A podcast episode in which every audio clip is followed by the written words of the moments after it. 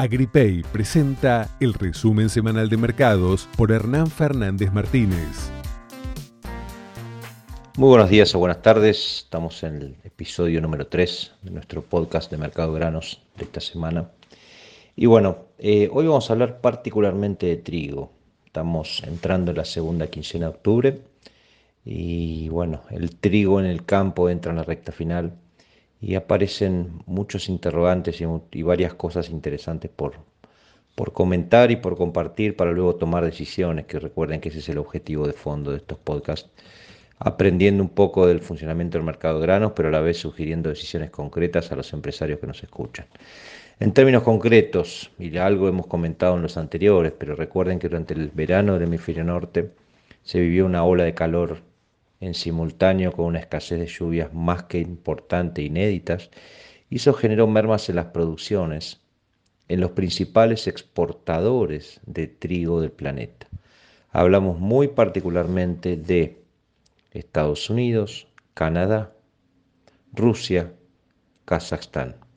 En esos cuatro casos tuvimos unas mermas importantes en las producciones en el caso de Estados Unidos, 10% menos. Canadá, un 40% de pérdida respecto a la campaña pasada, campaña 2021.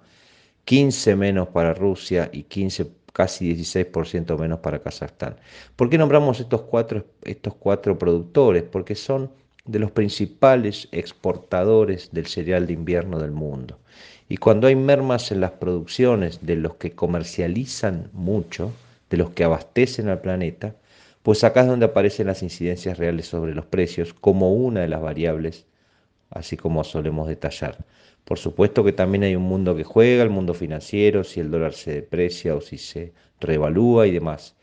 Pero sumado al tema que tenemos hoy de complejidades de lo financiero, en términos logísticos, en términos de posible suba de tasas del Banco Central de Estados Unidos y demás, vamos al punto. Estamos disfrutando en Argentina de una suba enorme que se ha dado durante los últimos por lo menos dos o tres meses en el trigo posición diciembre 21. Trigo posición de cosecha de Y 21-22 que está en el campo todavía transcurriendo la última recta de su ciclo. En este sentido es que queremos plantear una especial atención. ¿Por qué? Porque si bien desde el mundo tenemos y mantenemos incidencias alcistas, por este factor de reducción grande en las producciones de los principales exportadores. En nuestro país es probable, más bien diría es posible y creo que también probable, que nos quedemos mirando lo que sucede en el mundo por la televisión. ¿Por qué?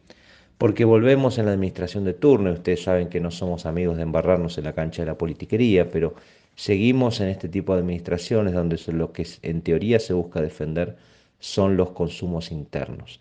En este escenario volvemos a ver, en términos explícitos, definiciones explícitas o implícitas de saldos exportables, con el objeto de preservar para el consumo local determinados volúmenes de mercadería. Lo hemos vivido en el trigo 19-20 y en el trigo 2021, donde se permitieron declarar ventas al exterior por algo más de 12 y por 10,8 millones de toneladas respectivamente.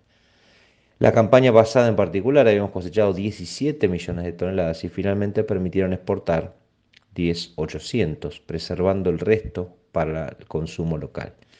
¿Por qué detallamos esto y no con objeto de aburrir con numerología, sino para poner las barbas en remojo y echar manos a la acción?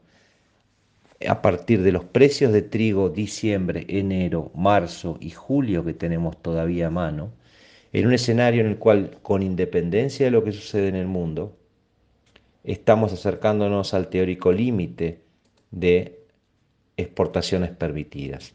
Recuerden que la campaña pasada dijimos con 17 millones de toneladas de producción se permitieron exportar 10,8 millones y el resto para el consumo local. Comillas, preservar el pan de los argentinos.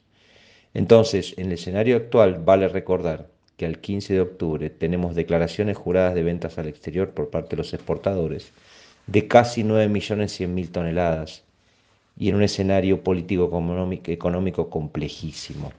Entonces, si asumimos el supuesto de que la producción 21-22 fuera la misma que la 2021, de 17 millones de toneladas, pues quedarían un millón y algo más de toneladas por declararse de ventas al exterior.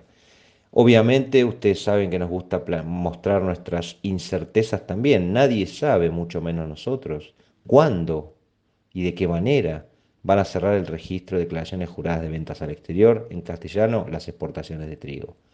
En cualquier caso, si eso se diera, lo que sucede en el mundo lo empezamos a mirar por la televisión.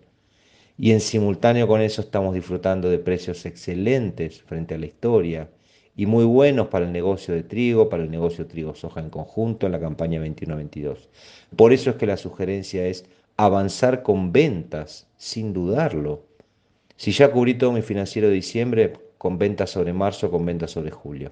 Son precios excepcionales que no podemos dejar pasar en un escenario donde en cualquier momento nos apagan la luz de la exportación y nos quedamos defendiendo nuestra mercadería con la molinería local, lo cual podría agravarse aún más si tenemos trigo condición cámara, es decir, que solo se, trigo que solo se, se puede exportar porque la molinería no lo quiere.